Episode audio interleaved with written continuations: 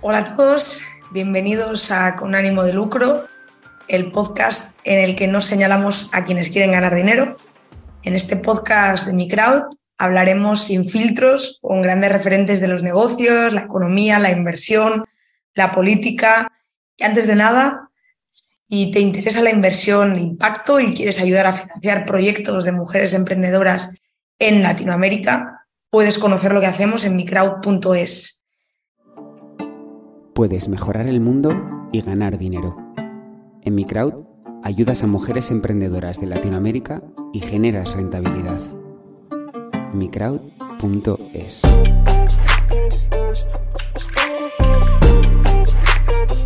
Tu inversión, su cambio.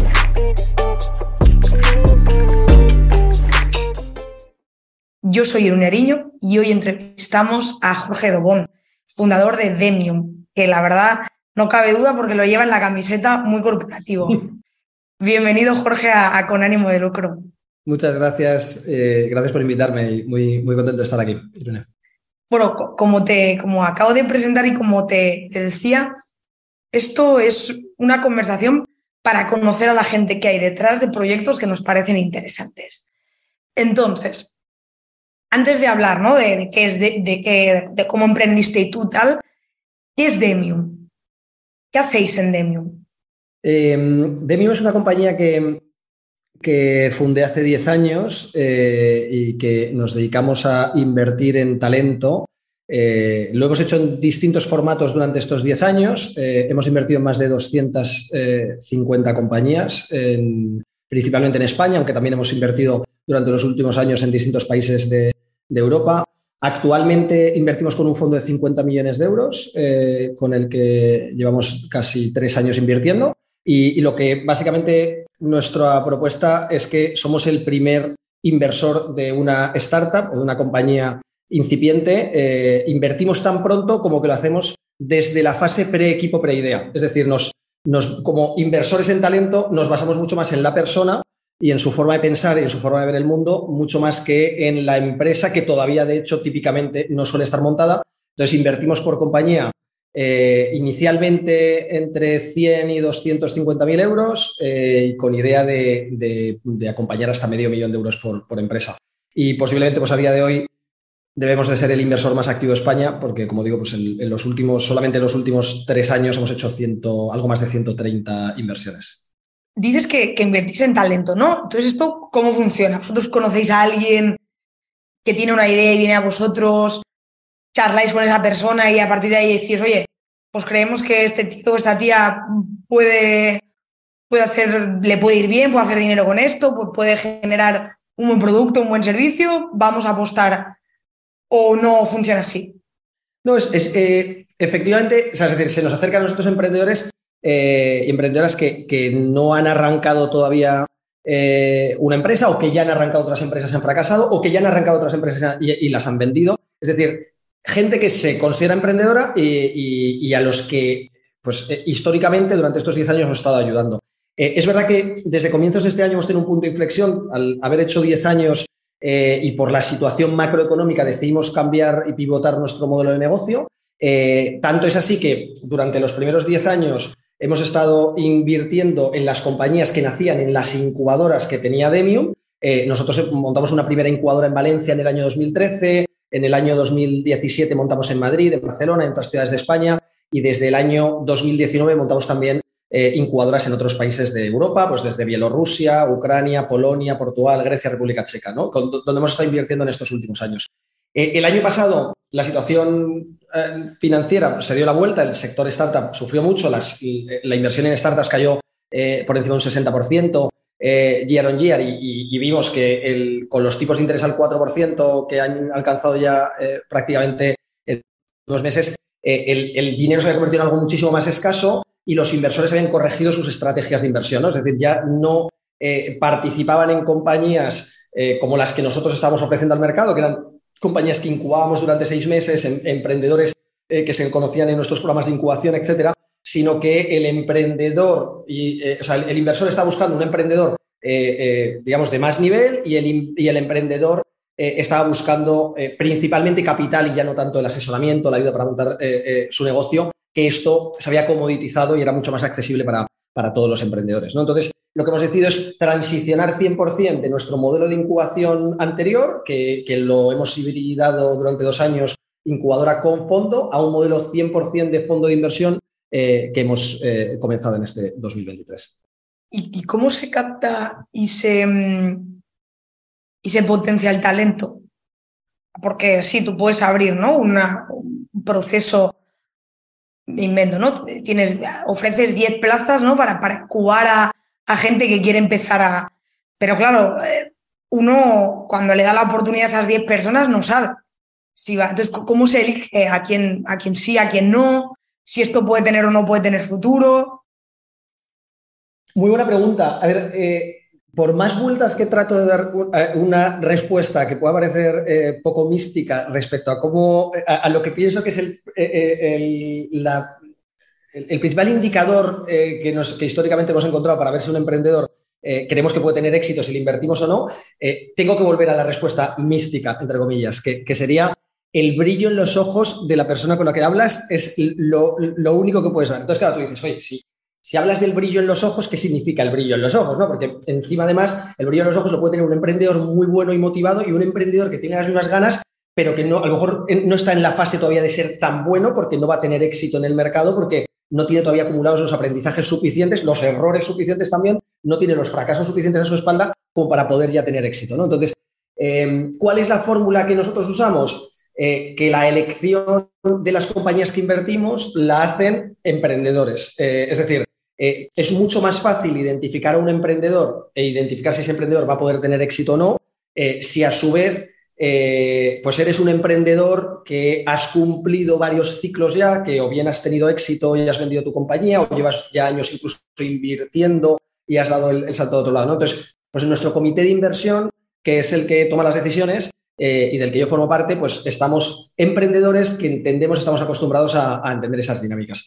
Más allá de eso, eh, tomar una decisión sobre inversión y, entender cuál, qué compañía funciona y cuál no, es prácticamente imposible de estandarizar o definir unos patrones porque, porque quieras o no, tienes que hacer apuestas y, tienes que tomar riesgos. ¿Y, cuál dirías que es como el caso más sorprendente y más chulo, ¿no? Que digas, ostras, eh, por lo que sea, ¿no? Esta persona llegó a nosotros, el proyecto igual no era la leche, pero al final, por lo que fuese, porque trabajó duro, porque fuimos capaces de ver y de, ¿no? de ayudarle a darle las teclas, pues esto ha salido adelante y ha sido un bombazo. Em, me, vienen, muchos, pero tengo que elegir uno. Entonces, eh, eh, me, apetece compartir el caso de una compañía que invertimos hace ya bastantes años. Eh, al principio, en, alrededor del año 2014, es decir, hace como nueve años, que se llama VoiceMod. VoiceMod es una compañía valenciana, que es donde de empezó, empezó de mí empezó en Valencia, y, y VoiceMod es una compañía que cuando bueno, desde que les conocimos tienen una misma, eh, una misma propuesta de valor, que es que modulan la voz en tiempo real, ¿vale? Es decir, ¿qué es esto de modular la voz en tiempo real? Es decir, sin latencia tú estás, eh, eh, pues es decir, en el caso de, su caso de uso inicial cuando les conocemos, pues tú podías mandarle un audio a un amigo a través de su aplicación mm, con la voz modulada en tiempo real. es decir, pues podías usar la voz de un, de, Santa Claus o podías usar la voz de eh, un, eh, Darth Vader eh, o, cualquier otra broma que quisieras hacer a tus amigos. Y, en concreto a esta compañía la montaron tres hermanos, es decir, ellos ya venían, eran, o sea, nosotros hacemos, como digo, desde la fase pre-idea, pre-team, pre-idea, ¿no? hasta a todo lo que sería la parte, la fase pre-semilla e incluso semilla, ¿no? Dentro de las compañías. Y, en esta, tres hermanos montan esta compañía, uno sabía de tecnología, el otro sabía de audio, el otro sabía de experiencia de usuario y deciden montar esta compañía. Eh, y, eh, además, en los primeros días esta compañía llegó a tener eh, pues varios millones de descargas, la aplicación, pero el modelo de negocio no enganchaba. y tanto es que no enganchaba que después de cinco años intentándolo, presentaron preconcurso a creadores y la compañía iba a cerrar. Es decir, todos los socios les dimos las gracias por el esfuerzo que habían tenido, había habido varias rondas consecutivas de intentar ver si la compañía tenía algún last shot, ¿no? Y, ellos dijeron, oye, vamos a meter preconcurso que dura tres meses y si durante el preconcurso eh, conseguimos que este nuevo producto que vamos a lanzar funcione, continuaremos. Pero lo normal es que no funcione porque ya estamos sin dinero, ya todo el equipo ya, ya, estaba siendo despedido y, digamos que ya quedaban los founders y, poco más. Em, y lo que pasa es que esa última prueba de concepto es que intentaron que su tecnología sirviese para el mundo de los videojuegos. Es decir, cuando tú juegas a videojuegos, hay un caso de uso más recurrente de que quieras modular tu voz en tiempo real. Eh, y, entonces, básicamente, tú quieres jugar a tu videojuego, al videojuego al que juegues pues, de manera recurrente. Si, eh, eres un gamer, eh, pues igual que usas un avatar, pues esto es como el avatar de la voz.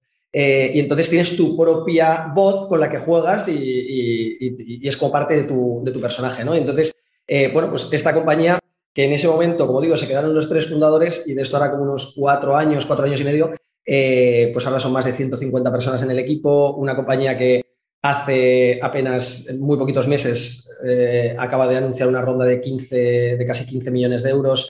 Eh, la realidad es que se ha convertido en uno de nuestros grandes casos de éxito y, como suele pasar en las startups, con tantos ups and downs como, como, como, la, como el la propia vida tiene. ¿no?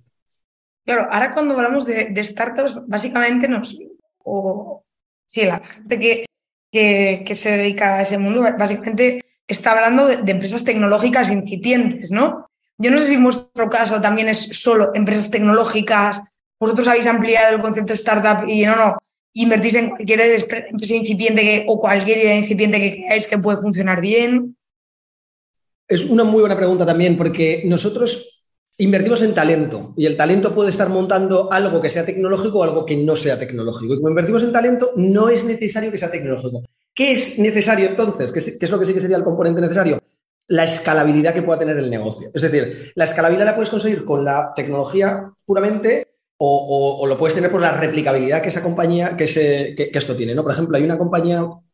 Eh, bueno, antes, antes de explicar este caso, el, por qué es importante que haya escalabilidad tiene que ver con los retornos que nosotros tenemos que dar a nuestros inversores en el fondo. ¿no? Es decir, nuestros ciclos de inversión no, tenemos un fondo eh, de duración indefinida, que es lo que se llamaría un evergreen en el, en el mercado, sino que tenemos un fondo que tiene una duración limitada, ¿no? Es decir, es un fondo de capital cerrado, ¿no? Eh, y, estos fondos de capital cerrado pues tienen un periodo en el que despliegas el dinero, un periodo de inversión, y otro periodo en el que desinviertes, ¿no? O sea, en el que recuperas el dinero y, lo y se lo vuelves, se lo das de vuelta a los inversores que han confiado en que tú tomes las decisiones eh, de inversión por ellos, ¿no? Entonces, tienes que cumplir ese mandato de inversión y, al final, pues eh, el mercado tiene unos estándares ¿no? de, cómo funciona y los inversores tienen unos requerimientos concretos. ¿no? Y en nuestro caso, pues eh, los fondos típicamente en Venture Capital pueden ser entre 7 y 10 años, puedes tener algunos años extra extensión, pero desde que haces las inversiones, los primeros 3, 4, hasta que desinviertes todo el capital, pues una compañía, desde que la inviertes hasta que la desinviertes, típicamente puede estar en tu portfolio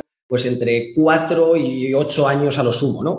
Eh, y siendo ocho, demasiados años eh, típicamente. ¿no? Entonces, tienes que conseguir que en ese ciclo, eh, donde vas a hacer bastantes apuestas, alguna de las apuestas permita que te devuelva el fondo entero. O sea, es decir, porque la distribución de los retornos no es igual. No esperas que cada compañía individual en la que inviertes en una fase tan inicial, donde tomas mucho riesgo, ¿no? porque entras en la fase más incipiente, no esperas que esa compañía individualmente te dé un 20, un 30% de rentabilidad. No, tú lo que buscas es que una compañía que inviertes, eh, haces toda la apuesta de, invertir esos primeros 100.000 en una empresa con la idea de que si se vende, pues una sola compañía potencialmente a la que sigas acompañando y poniendo, un poco más de dinero, a lo mejor hasta el medio millón de euros, eh, pues te puede devolver eh, un hipotético 100x es decir, 100 veces el capital invertido y te puede devolver el, fondo entero. ¿no? Es, es, lo que se llama la distribución Power Law que, que, al final pues, busca que un pequeño porcentaje de las compañías te devuelvan el, fondo entero. ¿no? Entonces,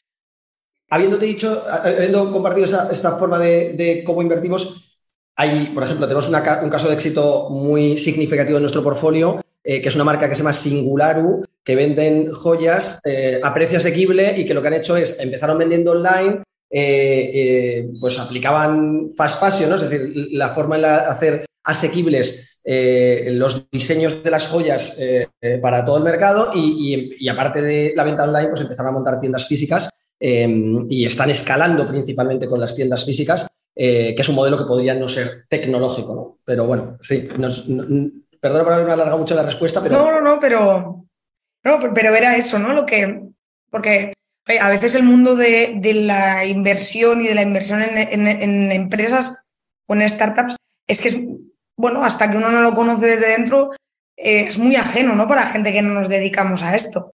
Entonces yo creo que va muy bien. No sé, a mí, eh, a mí me gusta la, en las entrevistas las anécdotas. Aunque suena un poco abuelo cebolleta, a mí me parece que las anécdotas siempre ayudan a entender cosas. yo creo que, yo creo que eh, tú lo has dicho, es decir, a mí me, me, explota mucho la cabeza porque yo me dedico a este mundo desde hace más de 10 años. y, me cuesta a veces eh, no, tener el sexo de, proximidad de pensar que la gente también está acostumbrada a hablar de inversión en startups. Em, pero, joder, me encantaría que, eh, no sé, que se difundiese mucho más el, cómo funciona el mundo de la inversión en general o en concreto la inversión en startups o en compañías tecnológicas porque, porque creo que, eh, bueno, pues al final, uno, es mm, rentable si aprendes a hacerlo, muy rentable y y diversificando lo suficiente eh, creo que es, es algo muy interesante. Y lo segundo es que es hiperdidáctico, o sea, es decir, eh, eh, tiene múltiples aplicaciones a tu vida diaria o a tu profesión si es que te dedicas a otra profesión distinta, el dedicarte no solo a invertir en compañías tecnológicas, en este caso, compañías escalables, ¿no? es decir, con, con una ambición de crecer muy rápido en pocos años, pocos años y convertirse en el líder de una determinada nueva categoría de mercado que está surgiendo, sino que además em, en cierto modo, eh, aprendes mucho de los emprendedores en los que inviertes. Es decir, estás invirtiendo en, personas, si haces la selección adecuada, en personas que son excepcionales y con las que aprendes todos los días. Entonces yo creo que, bueno, pues que, es bastante interesante. Me encantaría que se pudiese difundir todavía más y que la difusión que hiciese, porque lógicamente se habla públicamente de inversión en startups, hay un montón de podcasts o de, entrevistas, charlas, etcétera, Em, pero como que a lo mejor están más pensadas para que las entiendan las personas que nos dedicamos a su vez a invertir en el sector y no tanto para, para que lo entiendan todas las personas que no, no vienen de este sector. Claro. Y Jorge, tú, todo esto, ¿cómo te viene? Es decir, antes de no, de que me cuentes cómo montaste de y tal, ¿Qué estudiaste? ¿Estudiaste algo que tenía que ver con esto? Mm, mm, ¿El tema de, emprender nunca fue tu objetivo y te llegó así de repente? Em, yo emprendí con 20 años, entonces eh, ahora tengo 33 eh, y, y por tanto emprendí bastante joven y empecé fracasando y empecé arruinándome, empecé endeudándome y, es decir, eh, empecé, digamos, eh, por el hard way, ¿no? es decir, no, no, no, no viví la aventura emprendedora fácil. O sea, yo no tenía un círculo que me pudiese eh, dar un apoyo económico para poder montar la compañía. Eh, mi, padre es empresario, pero con una, una pyme eh, y, digamos que eh, pues ni venía de este mundo ni me podía, eh, mis padres no me podían ayudar financieramente, ¿no? Más allá de lo que siempre me han ayudado, que, me han ayudado mucho. Entonces, yo estudié en la Universidad Rey Juan Carlos, en Madrid. En, en, concreto estudié, o sea, em, empecé a estudiar, lo digo porque empecé a estudiar porque eh, me pasó que en un momento dado no, quería que, terminar la carrera, entre otras cosas, porque no quería tener un título universitario. O sea, me, daba mucha rabia lo mal que se enseñaba en la universidad eh, y, en concreto yo me metí a estudiar eh, Administración y Dirección de Empresas y Comunicación Audiovisual, un, doble, un doble grado. Em, o sea, una, doble licenciatura, porque todavía, era, de hecho, era el último o penúltimo año de licenciaturas. Y, la realidad es que, en general, con, con alguna excepción, no aprendía nada en la universidad. O sea, es decir, me, frustraba muchísimo. Eh, en distintos momentos en el colegio había aprendido, pero en la universidad, pues, mm, no sé, no, no, conectaba en, general con el modelo de enseñanza. Eh, no sé, yo estaba, iba toda la vida esperando llegar un día a la universidad y que la universidad fuese lo que estaba esperando, algo que me, que me no sé, que me conectase muchos puntos en, mi cabeza. ¿no? Entonces, eh, me meto a estudiar esto eh, y se me termina de despertar el gen emprendedor, uno, por algún compañero de clase que tuve, y luego dos, porque tuve la suerte de tener como profesor a Jesús Huerta de Soto, eh, que, supongo que le, conocerás bien, desde, primero de carrera. Eh, y de hecho nos decía en plan de, en, primero, yo os doy clase en primero de carrera y en último de carrera. ¿no? Yo, no llegué a ver eh, la última asignatura que él da al final de carrera porque ya había dejado de ir a clase, porque me lancé a emprender. Eh, de hecho, me puse a trabajar a los 18 años a la vez que estudiaba y ya nunca he dejado de trabajar, primero por cuenta ajena y desde los 20 años emprendiendo. Y, ya, ¿Te pusiste a trabajar para hacer un cojín para poder emprender o simplemente pues para mantenerte y tal? Porque constantemente quería emprender, pero ni tenía, o sea, ni terminaba de tener la fuerza de voluntad suficiente o, el, coraje suficiente, ni terminaba a lo mejor de tener la idea de negocio que considerase que era buena, y porque mi círculo inmediato me desrecomendaba emprender. Era como, pero céntrate en estudiar, trabaja y luego ya montarás una empresa. Pero a los 35, 40 años, que es como lo normal. O sea, es que aparte en los últimos 10 años o 15 años, esto ha cambiado mucho en España también, el, propio discurso eh, ha cambiado, ¿no? Porque se ha hecho más accesible emprender que lo que era hace 12, eh, 15 años, ¿no? Entonces, yo, me acuerdo que, me daba mucho miedo, o sea, me daba mucho miedo fracasar y encima fracasé. O sea, es decir, es como tenía un miedo atroz a fracasar y me la pegué. Eh, y, Pero antes de eso, eh, Jorge, ¿qué fue? O sea, ¿en qué sentido te marcó las clases con Jesús? o sea, ¿no? ¿Qué, te, te, hizo, qué clic eh, yo, yo llegué a las clases de Jesús Huerta de Soto siendo comunista, o sea, es decir, pero siendo comunista te hablo de, ¿Un comunista que quería emprender o ahí todavía no querías emprender? Es que fue, es que lógicamente no hay un día en el que dejas de ser comunista y de repente, o sea, hay un momento, en, mi caso, tanto ser comunista como mm, el, periodo de no ser comunista y, lo que luego vino después, eh, siempre ha sido con el, con el interés eh, de intentar hacer del mundo un lugar mejor. O sea, es decir, y, mi, o sea, yo no buscaba el, o sea, mi comunismo en aquel momento no nacía de la envidia o no nacía de, eh, nacía más de que yo pensaba que era una forma de solucionar los problemas del mundo eh, y me interesaba mucho leer e informarme porque pensaba que esa era la solución. y, y, yo creo que para cuando llego ya a las clases, de, o sea, yo discutía mucho con Jesús en sus clases, es decir, es que yo no sé si él se acordará, si un día le vuelvo a ver, eh, pero, pero, me acuerdo de discutir eh, acaloradamente porque, porque yo no, de primeras, eh, o sea, yo empecé a leer La acción humana de Mises en pues, la segunda semana de sus clases o la primera semana de sus clases, creo que literalmente me lo tuve que comprar la primera semana y yo tenía como una resistencia dentro de mí. Yo no me había metido a estudiar ADE porque quisiera ser empresario. Yo me había metido a estudiar ADE porque llevaba desde hace mucho, o yo quería estudiar comunicación audiovisual, pero pensaba que era una carrera que se me podía quedar un poco coja eh, y, entonces eh, había estado, oye, ¿por qué quería estudiar audiovisuales? Porque me apetecería hacer cine, ¿no? Y, dentro de hacer cine, pues había pasado por quiero ser guionista, quiero ser director de cine y de repente un día en, Aula, que es una feria que hacen para ver las distintas opciones universitarias que hacen en Madrid, en IFEMA, eh, me acuerdo que identifiqué que si estudiaba algo más, aparte de comunicación audiovisual, podía ser productor. Y entonces encontré la figura del productor y yo me metí a estudiar de comunicación audiovisual con el único objetivo de ser productor audiovisual. Es decir, no voy a dirigir películas, lo que voy a hacer es producir películas. Pero sin entender exactamente cómo funcionaba ni la economía, ni o sea, con la educación financiera que que te dan en el colegio, que es cero, por tanto, yo llego de esa manera, un poco como eh, a, ver qué venía ahí, con esa inquietud de querer aprender mucho.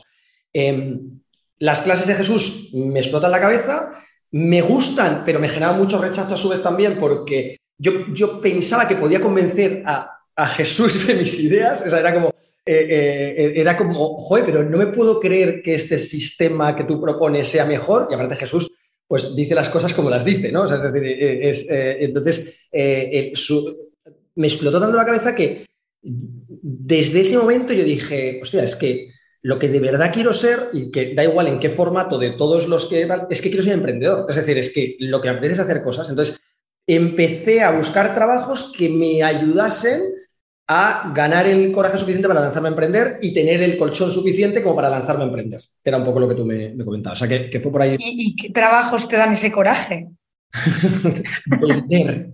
Vender. Ah, bueno, definitivamente. Vender, Yo solo me dedicaba a vender, y ahora, te, cuento, pero es el que, lo que te da el coraje para ser emprendedor es vender, perderle, perderle el miedo a vender. O sea, pero vender. O sea, y, y, lo repito, porque para ganar dinero hay que vender y hay que saber vender. Igual que vendas a inversores, en nuestro caso a emprendedores, le vendes por qué tú eres un mejor fondo que otro para que le invierta y cómo le vas a poder ayudar o cómo vas a poder decidir más rápido que el resto de fondos del mercado. Por tanto, le vendes tu propuesta de valor. y a los inversores les vendes tu rentabilidad esperada. Eh, y, cuando tienes un producto, pues a cada una de las compañías que nosotros hemos invertido, eh, lo más crítico es que el fundador o alguno de los fundadores o, las capacidades que tengan sean de vender, porque si no vendes, no facturas, y si no facturas, no ganas dinero. Entonces, yo, mi primer trabajo, ya una vez estaba en la universidad, era eh, en una empresa que vendía puerta fría. Eh, puerta fría significa timbre por timbre recorriendo las calles de Madrid. Eh, Yastel. éramos una subcontrata que, en la que Yastel, o sea, una, empresa en la que Yastel había contratado su fuerza de ventas, gente bastante joven, muy, muy parecido a lo que te puedas imaginar de las películas de, ese equipo de ventas que te motivan por las mañanas eh, y te hacen levantarte y saltar y, motivarte, que llegas ahí súper dormido y te vas a la calle a vender, pues ese fue mi primer trabajo. Entonces, yo venía de ser una persona con pánico escénico, yo lo que más miedo me ha dado toda la carrera es que el primer, yo, yo, buscaba, yo cuando los profesores nos presentaban, nos contaban cómo, cómo iba a ser la asignatura, cuando me decían que al final del curso ibas a tener que presentar algo por lo que sea, a mí me, da, me temblaban las piernas solo en la presentación de la asignatura, ya pensando que cuatro meses después voy a tener que poner delante de alguien o del resto de la clase a vender algo. O sea, yo era como, imposible. O sea, vender me una presentación, o sea, una presentación, un trabajo, lo que sea. Yo era imposible, yo no puedo. O sea, es imposible, yo esto no lo hago. Esta asignatura la suspendo, ya dejo la carrera. O sea, tenía pánico escénico. Eh, y, el pánico escénico se me fue quitando con los años, porque de hecho me, seguía pasando que subir a un escenario me, me temblaba las piernas. De hecho, siguen, sigue dándote los nervios, da igual cuando te pongas a hablar en qué sitio, pero vender es lo que me, me quitó ese miedo. Uy, qué curioso, ¿no? Eh, no, me parece un buen, un buen aprendizaje y, un, además un buen consejo. Eh, hay que vender, hay que vender mucho. De hecho, perdona, ¿eh? Porque, no, no, no, no. Hay que vender mucho, por llevarlo un paso más allá, es que yo pienso que em, puedes llegar de manera irreductible a, solucionar todos los problemas prácticamente que tengas en una compañía usando un funnel. es decir, es, eh, eh, eh, usando un, en español, un embudo, ¿no? es decir, un funnel de ventas en, el que tú diseñes distintas etapas. es decir, y cuando yo por cualquier problema es desde levantar capital o, o financiación en general, da igual que sea capital, deuda, lo que sea, para una compañía, ventas dentro de una compañía, fichar los perfiles que tengas en una compañía y prácticamente fichando solucionan todos los problemas, porque tú lo que dices es, vale, tengo que identificar el problema que tengo. Tengo este problema en mi empresa y, no será a lo mejor un problema relacionado con ventas o con levantar capital, pero yo no tengo la capacidad de solucionarlo. Vale, voy a tocar a, tantos expertos como yo pueda ir accediendo, y, no solo los que tengan mi círculo inmediato, sino en, por medio de Referral a tantas personas de mi círculo y de los círculos a los que voy accediendo puedan llegar hasta que identificando el número suficiente de personas que entiendan sobre la problemática que te va a solucionar, alguno me ayuda a solucionarlo, bien sea porque le contrato eh, como trabajador, como eh, freelance, o bien sea porque eh, sencillamente me ayuda como mentor o como advisor o lo que sea. Pero, pero el proceso de sentarte delante de, de un cuaderno cuando tienes cualquier problema y empezar a estructurar un funnel, un pequeño funnel, un dibujo de, vale, ¿Qué tengo que conseguir? ¿Cuántas tengo que, bien sea de abajo arriba, de arriba abajo, cuántas personas tengo que tocar para llegar al número suficiente para encontrar una solución? Eh, me parece que es, no sé, uno de los, de, los chips que como emprendedor a mí me, cambió más la vida. Y, decías que, mm, o, yo he entendido que, que, Demium no es la primera cosa que emprendes, ¿no? Que, primero empiezas emprendiendo y pegándote una leche. Cuéntame con qué empezaste y, y, por qué te pegaste esa leche. Em, yo empecé montando una compañía que se llama Placeres Ibéricos, eh, que, el, nombre es autodescriptivo porque básicamente vendíamos ibéricos, vinos, queso, aceite, es decir, productos gourmet.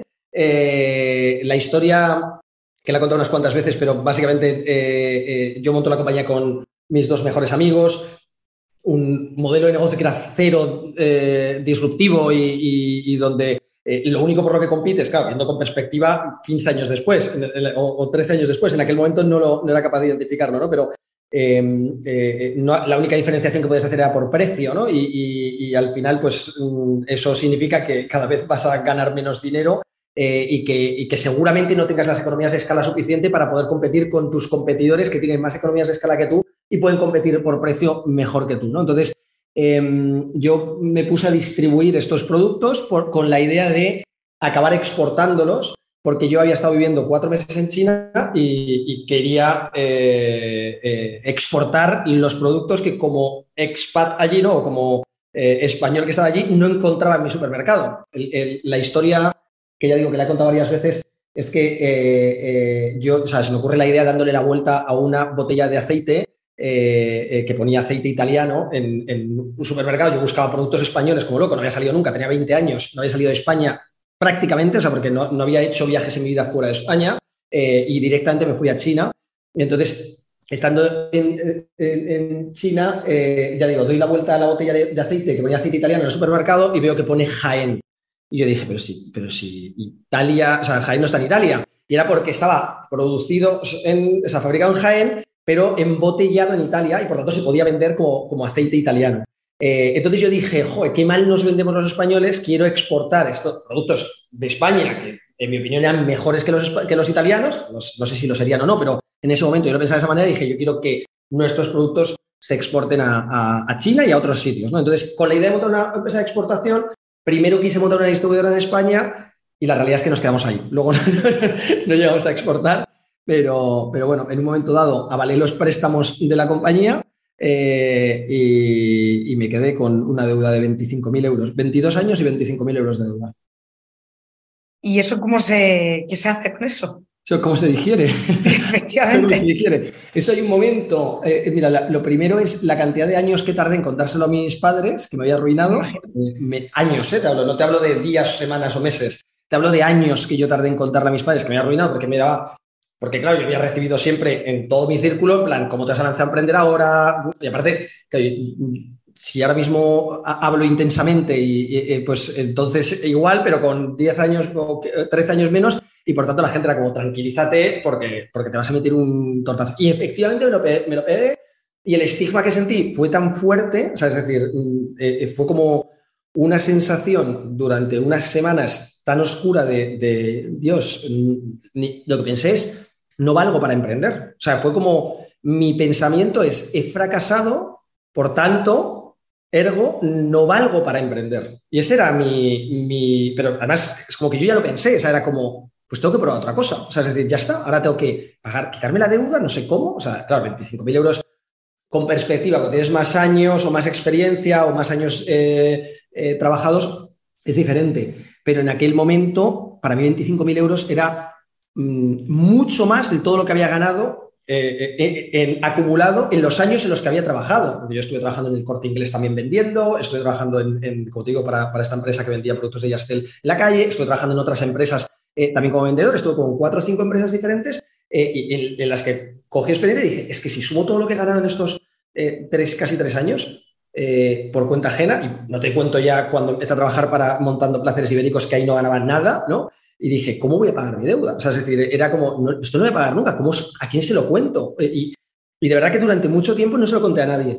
Y entonces conocí a un emprendedor, yo tuve la suerte en ese momento de, digo la suerte porque es lo que me fue llevando de un, de, un punto a otro, ¿no? Eh, mirándolo ahora en, retrospectiva, pero tuve la suerte de meterme eh, en lo que se llama la Asociación de Jóvenes Empresarios de Madrid, sí. de Madrid, y entonces pues yo me metí en la Asociación de Jóvenes Empresarios de Madrid, eh, y entonces conocí a otros emprendedores jóvenes, quizás no tan jóvenes, porque yo era especialmente joven en ese momento, ya digo, ya había fracasado, tenía 22 años y ya no le dedicaba nada de tiempo a la universidad, o sea, ya estaba full, bueno, ya desde los 19 estaba full en, trabajar, eh, pero ya con 22 lleva varios años solo dedicándome a esto, aunque seguía haciendo los exámenes todos los, los, cuatrimestres, es decir, no dejé de estudiar la carrera hasta el último año que fue sexto, donde terminé comunicación audiovisual, porque para mis padres era importante que tuviese, eh, terminase una carrera y entonces, pues, bueno, lo hice por ellos, la realidad, porque eh, yo, yo, quería que no tenía valor, pero dije, ellos saben más que yo y por tanto lo tendré que hacer.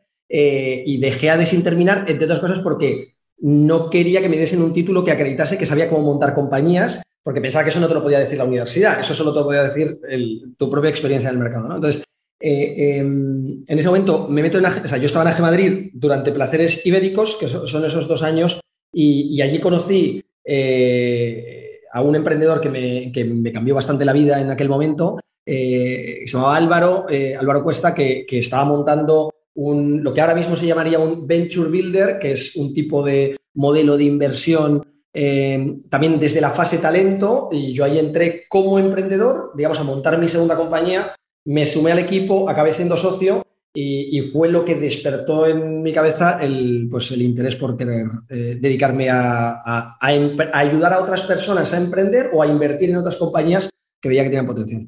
Y sobre todo a que esos emprendedores en los que invertimos no cometiesen los mismos errores que yo había cometido como emprendedor cuando no había tenido un ecosistema emprendedor alrededor mío que me ayudase a, oye, toma estas decisiones o deja este proyecto porque no va a ningún lado o busca un componente innovador que a lo mejor es lo que hace que haya un inversor financiero que te financie la compañía y por tanto tú no tengas que asumir el riesgo eh, eh, en, solitario con todo tu capital presente y futuro si es que te pones a, avalar créditos como, como me puse yo.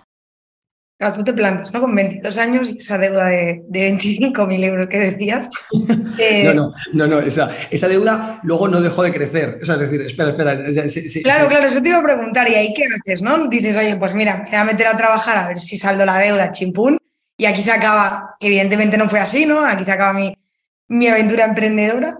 O dices, no, no, oye, pues voy a seguir intentarlo, intentándolo a ver si así también, y a la vez saldo mi deuda, ¿no? Pero, pero no me asanto ese fue un poco el pensamiento. Yo tenía tres opciones y, además me acuerdo del proceso racional en aquel momento era eh, o me vuelvo a lanzar a emprender, cosa que descarté automáticamente. Es decir, mi, cabeza fue de las tres, la primera idea fue lanzar otra vez a emprender y dije, no, porque no valgo para emprender. Ese fue como el pensamiento. Además, es que si ya te digo que, que fueron unas semanas, sé que no fueron ni muchos meses, serían poquitos meses, un par de meses, pero muy grises para mí. O sea, es decir, dentro de mi mente emprendedora que, y no es el único momento eh, oscuro que, tiene la cabeza, que eso, si quiero, eso es capítulo aparte, pero podríamos hablar de, todos los temas de psicología que ocasionan eh, eh, casi lo mismo más que el emprendimiento, pero, pero que me refiero, en, en aquel momento me metí en algo, o sea, una parte muy oscura pensando no valgo para emprender. Y las otras dos opciones eran volver a la universidad, simplemente decir, oye, pues me termino de sacar el título, aprendo a hacer cosas como, como decía mi familia, en plan, primero estudia, trabaja y luego ya te lanzas a emprender, que es como el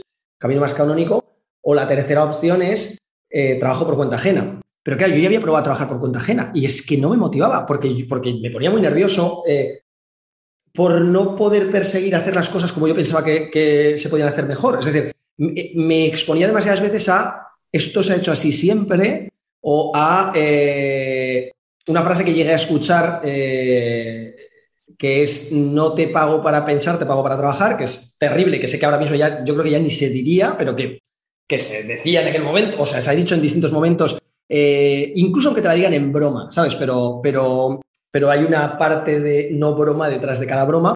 Eh, y entonces yo era como, bueno, pues es que mm, voy a querer seguir cambiando cómo se hacen las cosas dentro de una empresa, pero en realidad lo que tengo que aceptar es que yo voy a que me paguen un salario, hacer lo que me piden y si me dicen que no piense más, tendría que, asumirlo, pero no soy capaz. Entonces, me acuerdo que me puse a hacer eh, entrevistas en una consultora eh, y, estuve como haciendo entrevistas en una consultora, eh, decidiendo si, o sea, venían exámenes en aquel momento, me acuerdo cuando estaba cerrando placeres ibéricos, venían exámenes de la universidad, entonces dije, pues pongo a estudiar los exámenes o me pongo a, ver si en la consultora me contratan por cuenta ajena y entonces es cuando surgió lo de, lo de es cuando conocí a este emprendedor que me metió en el mundo startup o me, introdujo al mundo startup y es donde volví a emprender de nuevo.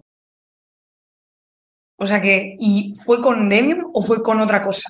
Yo, yo me metí, o sea, te, cuento, esto era una compañía que se llama Sonar Ventures. Eh, Sonar Ventures es un venture builder. Eh, en aquel momento hablábamos de que era una lanzadera de startups. Lo que pasa es que años después surgió Lanzadera, que es la iniciativa de Juan Roch, que quizás conozcas, ¿no? El, eh, es como una aceleradora enorme que han montado aquí en Valencia.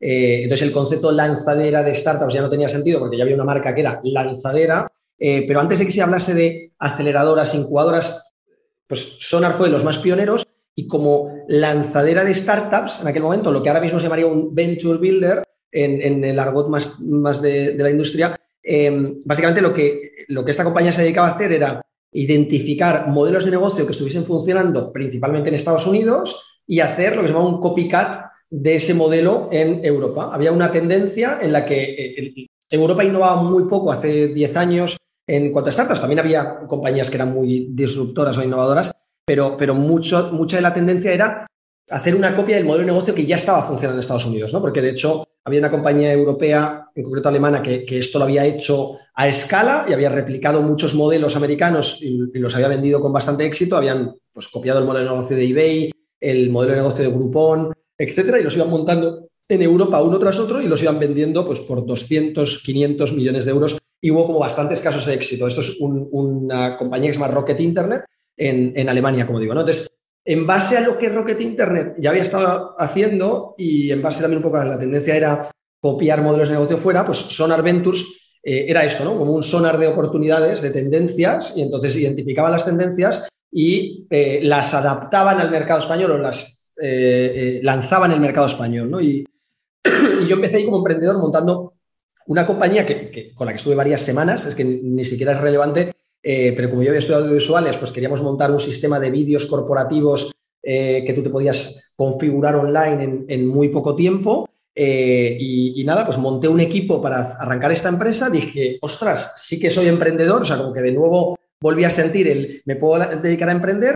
Y como esto era un ecosistema, era una especie de incubadora que, que ayudaba a distintos proyectos, pues pasé de ser emprendedor allí con un proyecto a estar llevando un equipo de emprendedores eh, y, acabar siendo socio en, este, en Sonar, donde estuve durante 10 meses aproximadamente. Eh, aprendí muchísimo y me, se me abrió la cabeza así como, ¡pum!, en plan de, hostia, esto del mundo de las startups es una locura eh, y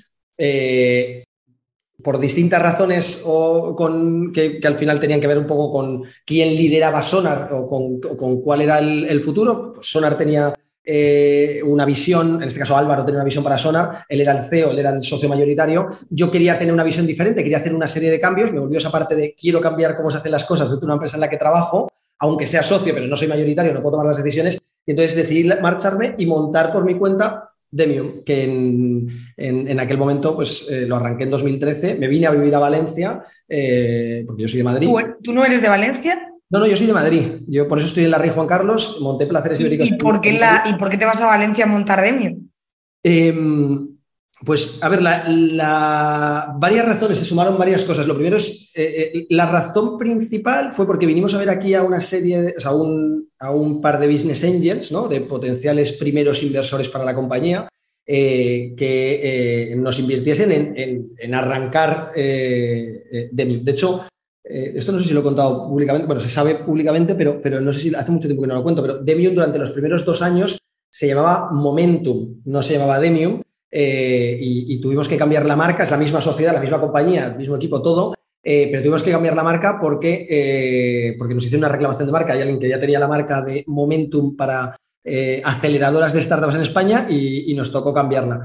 Y, y, entonces, bueno, yo me fui a montar Momentum Demium a Valencia, eh, porque había varias aceleradoras que habían arrancado en Valencia. Es, que, es como que eh, venía aquí a conocer. Había como un ecosistema, ¿no? Un ecosistema que luego me di cuenta que estaba súper fragmentado y, muy poco cohesionado, pero que con los años se ha cohesionado muchísimo. es decir, en los últimos 10 años el ecosistema valenciano, pues para nosotros ha sido un acierto porque es un ecosistema que ha traccionado mucho como ecosistema, es decir, eh, colaboración y sinergias entre los distintos actores eh, eh, diría público-privados, pero lo que me interesa sobre todo es que, es que la, iniciativa privada está como muy bien engranada y, hay un tejido de asociación interesante y digamos que, han surgido iniciativas muy, muy chulas. Entonces, vi que varias aceleradoras, Plug and Play, que era una aceleradora americana, Business Booster, que era aquí de Valencia, Lanzadera, que la estaba montando Juan Roch, pues todas ellas anunciaban, habían estado anunciando sus programas en, pues en los dos años anteriores, o en los últimos meses eh, y dije, oye, pues si aquí hay un ecosistema interesante, nosotros, claro, yo tenía 23 años, yo solo tenía experiencias de fracaso eh, a mis espaldas eh, y no tenía nada de capital. es decir, de mí lo empezamos con 30.000 euros, 20 de los cuales me, los, puso un business angel. entonces, claro, cuando tú empiezas con 30.000 euros en el mundo de la inversión, donde tus competidores tienen decenas de millones de euros, pues dices, bueno, vamos a ver qué sale de aquí. ¿Y lo montas solo o con alguien más?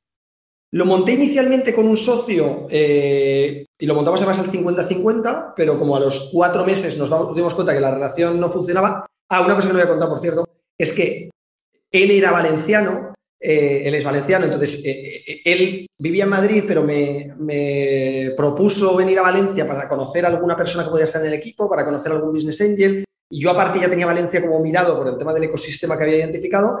Entonces vine a Valencia, lo íbamos a montar en Madrid, pero estando en Valencia los dos tuvimos como, no sé, tuve como el feeling de que Valencia era un sitio que no sé por qué, había una parte que dije, lo tengo que montar aquí, pero no me preguntes por qué, era como muy eh, instintivo. Y, ya digo, lo montamos los dos, lo que pasa es que a los cuatro meses eh, pues vimos que esa relación no tenía sentido y entonces ya desde entonces continué yo eh, pues hasta aquí. Luego se han sumado muchos socios y muchos inversores porque hemos levantado bastante capital y, y han entrado muchas personas en distintos momentos como socios, como parte del equipo, etcétera, pero inicialmente, pues el fundador soy yo. Pero antes me has dicho que, en Placeres Ibéricos lo montasteis tres amigos, ¿no? Justo. Pues me parece un tema interesante, eh, porque yo creo que es igual, igual me equivoco porque no, la muestra que yo tengo no es representativa, ¿eh? pero yo creo que es, que es muy habitual. Eh, uno tiene como ganas de emprender, pues bueno, a veces a veces no, pero a veces le, viene pues, porque es una idea que ha surgido entre amigos o porque los amigos se encuentran en una situación particular en la que a todo el mundo pues, le apetece hacer algo ¿no? y, decide hacerlo, pero eso no tiene por qué salir siempre bien, ¿no? Entonces, a mí me gustaría que me contases tú cómo lo ves, ¿no? Si crees que, que, hay alguna, alguna cosa a tener en cuenta cuando uno decide montar un, aunque el tuyo fracasase, ¿no? Pero un poco más esa idea de montar una empresa con amigos. Es una, eh, es súper interesante lo que preguntas, porque he cambiado de opinión varias veces. Eh, soy de las personas que me encanta cambiar de opinión si, si tengo nuevos datos que me, me, me, dan una información que no tenía antes eh, para cambiar de opinión. Además, me gusta hacerlo muy público. Es, oye, he cambiado de opinión sobre esto. No, como Sánchez, o sea, no hablo de cambios de opinión, no como los de los políticos, mejor dicho, que lo centro en Sánchez porque la coña casi viene por él, pero no como los políticos cambian de opinión, sino cambiar de opinión eh, porque haya una, explicación racional o, un nuevo input. Eh, y entonces me pasa que yo conceptualmente cuando monté Demio, eh, lo que buscábamos era que, o sea, era resolver que tú solo podías emprender con tu círculo inmediato, ¿no? es decir, porque no había un, voy a decir un, como, voy, a hacerlo así un poco a lo, bestia, ¿no? ¿no? había un Tinder para buscar a tu cofundador de empresa, ¿no? es decir, no había un sistema con el que encontrar a tu cofundador. Entonces, lo típico es que te encontrabas eh, en el mercado a tres perfiles eh, con los mismos estudios o con la misma experiencia laboral emprendiendo un proyecto juntos. ¿no? Tenías, era muy típico encontrarte eh, a tres ingenieros montando una empresa, a tres ex consultores montando una empresa, a tres MBAs montando una empresa. Y claro, eso en sí mismo eh, no, crea un equipo lo suficientemente equilibrado y complementario. ¿no? Y, aparte, pues lo solías hacer con compañeros con los que has trabajado juntos o con amigos directos. ¿no? Entonces, yo es verdad que, nos ha funcionado muy bien durante estos 10 años y que nos ha permitido invertir en muchas compañías. Eh, el, sistema en el que pues, nosotros organizábamos una serie de eventos, eh, lo que en el mercado se llaman hackathons, que son como eventos así de, un fin de semana, y estos hackathons, eh, el nuestro se llamaba All Startup, eh, y, básicamente aplicaban pues 300 personas o más y, filtrábamos entre toda esa gente para quedarnos con 10 de negocio, 10 de marketing, 10 de tecnología, con idea de montar equipos em, que, fuesen complementarios. Ese ha sido el modelo de Demium durante todos estos años a través de nuestras incubadoras, em, de tal manera que dábamos, dábamos como el mismo peso a los tres perfiles y montábamos. Y ya no emprendías con tu compañero, amigo, con el mismo perfil que tú, sino tenías la oportunidad de conocer a alguien que fuese complementario. Em, en los últimos años, eh, eh, en base al dato de nuestras inversiones y, a leer mucho y estudiar respecto a cómo funciona el mercado y a los portfolios de otros fondos, cuáles son los casos de éxito principales, etcétera, eh, cada vez le doy más importancia, siendo que el equipo tiene una importancia muy importante, le doy más importancia al líder de la compañía, ¿no? a la persona que lidera esa empresa. Eh, que típicamente es el CEO o la CEO de, la empresa que, se invierte. ¿no? Entonces, eh, alrededor de una persona que sea muy líder, puedes montar un equipo y si las cosas van muy mal, esa persona en algún momento dado a lo mejor tiene que tomar la difícil decisión de, cambiar de equipo eh, o de quedarse solo o de pivotar el negocio o de, eh, de tomar cualquier decisión compleja. ¿no? Entonces, eh, em, me he dado cuenta que cuando a un líder le dejas decidir en un entorno mucho más abierto que el que nosotros hemos tenido con, los eventos de selección de emprendedores y con nuestro formato de, de, que como todos, pues ya digo que tiene cosas muy buenas, pero también ha tenido también sus, sus defectos, y es que te circunscribías típicamente a encontrar tu cofundador entre los emprendedores que aplicaban a nuestros programas. Es verdad que cuando ya teníamos eh, ocho países diferentes operando a la vez, eh, pues, pues tenías talento de muchos perfiles en muchos lugares, em, pero, pero que muchas veces si permites que el líder de esa compañía tome la decisión, a veces sí que busca personas que han trabajado con él, que son amigos y que tienen perfiles muy complementarios, eh, porque final la primera pregunta que, que yo le hago a un emprendedor o una emprendedora es, ¿Con quién quieres montar la compañía? ¿Con quién es con quien más te apetece? ¿Con quién es con quien más vueltas le has dado? Eh, y, oye, pues toma el riesgo de probar a emprender con un amigo, eh, porque al final pasas muchísimas horas y, si eres lo suficientemente asertivo, eh, vas a saber resolver los conflictos que puedan venir, que son los que se pueden cargar la amistad y que es ese miedo que hay siempre a, perder a tus amigos si la empresa no funciona. Antes de ir a, las últimas preguntas así que hacemos más personales, más de risa, eh, hay una, una, pregunta más que te quería hacer a, este respecto. ¿Vosotros os encontráis, o tú particularmente te encuentras, muchas empresas en las que, que igual suena raro, el líder no sea el CEO de la empresa? Muy buena pregunta, ¿eh? porque es verdad que eso es, un, eso es una casuística. Muchas no, ¿vale? es decir, eh, me he encontrado algunas sí, pero no son muchas. Eh, sí que hay un, o sea, que sí que sí que es un pequeño patrón, ¿no? Es decir, un... Eh, en última instancia acaba siendo atípico, ¿vale? Es decir, es, como... Suele ser mejor que el líder asuma que tiene las carencias que tenga como, como CEO, pero que como es el líder es mejor que sea el CEO. Y que de alguna manera pueda estructurar su equipo para tomar sus decisiones eh, de la manera que le haga sentir más cómodo. Es decir, me explico, eh, hay perfiles técnicos, por ejemplo, que hacen compañías con una cierta complejidad tecnológica y, con, un componente, eh, digamos, más complejo, pueden ser compañías deep tech, por ejemplo, donde el, líder de la compañía es indiscutiblemente el que más sabe de tecnología, porque son compañías con mucho componente tecnológico, pero a lo mejor esa persona le genera un poco de respeto eso de ser el CEO, ¿no? Porque eso de ser el CEO lleva en tu, en tu rol eh, tener que levantar capital, tener que presentar públicamente tu compañía, tener que ir a vender, tener que dirigir al equipo, tener que tomar las decisiones difíciles, ¿no? Entonces, a veces hay como una parte en la que inicialmente dicen, uy, es que esto no es para mí, yo prefiero montar esta compañía y ser el CTO, ¿no? Pero en última instancia, dentro de ellos tienen el liderazgo, entonces si realmente son líderes, a mí me gusta animarles a que, oye, no os pongáis etiquetas en la fase inicial para que no haya un CEO. lo normal es que el CEO, el, título de CEO eh, suele tender a, ser, eh, pues por ego, casi diría, como algo deseado, ¿no? Y, tiene su lógica, aunque, aunque yo podría discutir o, o a lo mejor no estoy totalmente de acuerdo, pero pero entiendo la lógica de dónde viene, ¿no?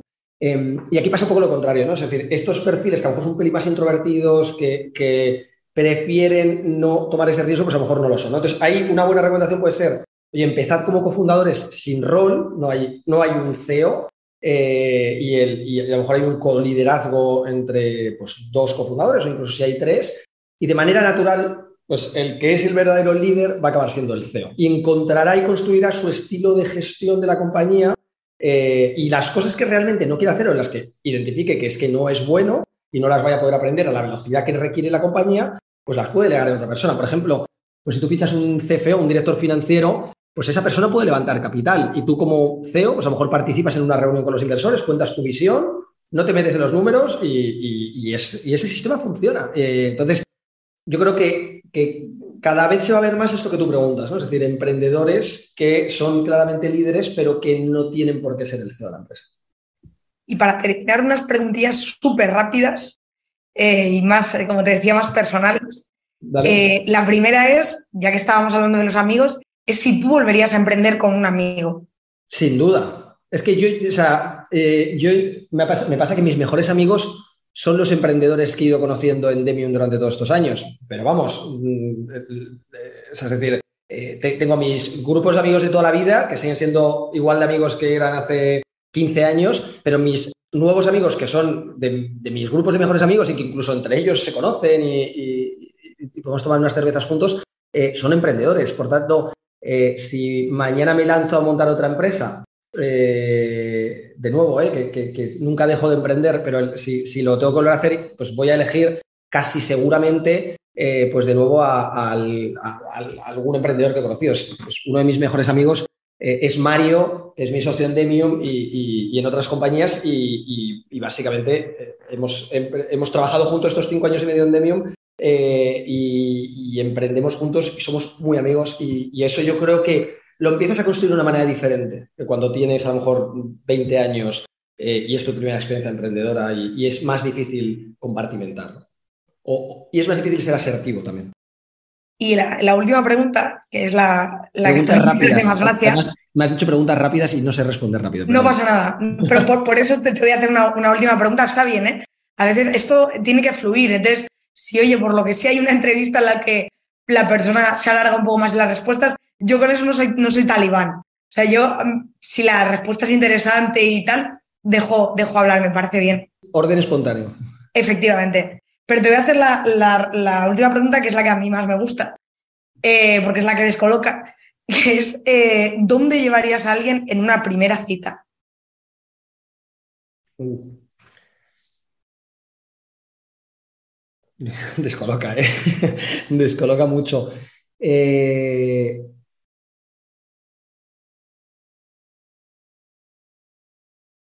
Este silencio siempre se genera, ¿eh? Es, interesante. es interesante. Uno no se lo puede pensar tanto. Ya, ya, ya, no, no, seguramente mm, ya, me, salen distintas respuestas, pero te diría que eh, como me encanta la naturaleza y lo más accesible aquí que tendría cerca es el mar, seguramente al mar, eh, digamos, a observar la naturaleza eh, que más cercano podría tener que es el mar. O sea, es decir, seguramente sí, al mar. Muy bien. Pues eh, Jorge, muchísimas, muchísimas gracias por, tu tiempo, ha estado súper interesante. La, entrevista ha llegado a su fin. A, quienes nos escuchen, animo a que si les gusta nos den like, la compartan, sobre todo porque el objetivo de esto es que la gente os conozca. Eh, yo creo que, bueno, que es divertido saber que la, que la gente que está detrás de las empresas es gente de carne y hueso, aprender de vuestras experiencias y de vuestras anécdotas. Y por último, recordarles de nuevo que este es un proyecto de Microwd y que pueden buscarnos en, en microwd.es. Así que nos vemos en el siguiente episodio. Gracias.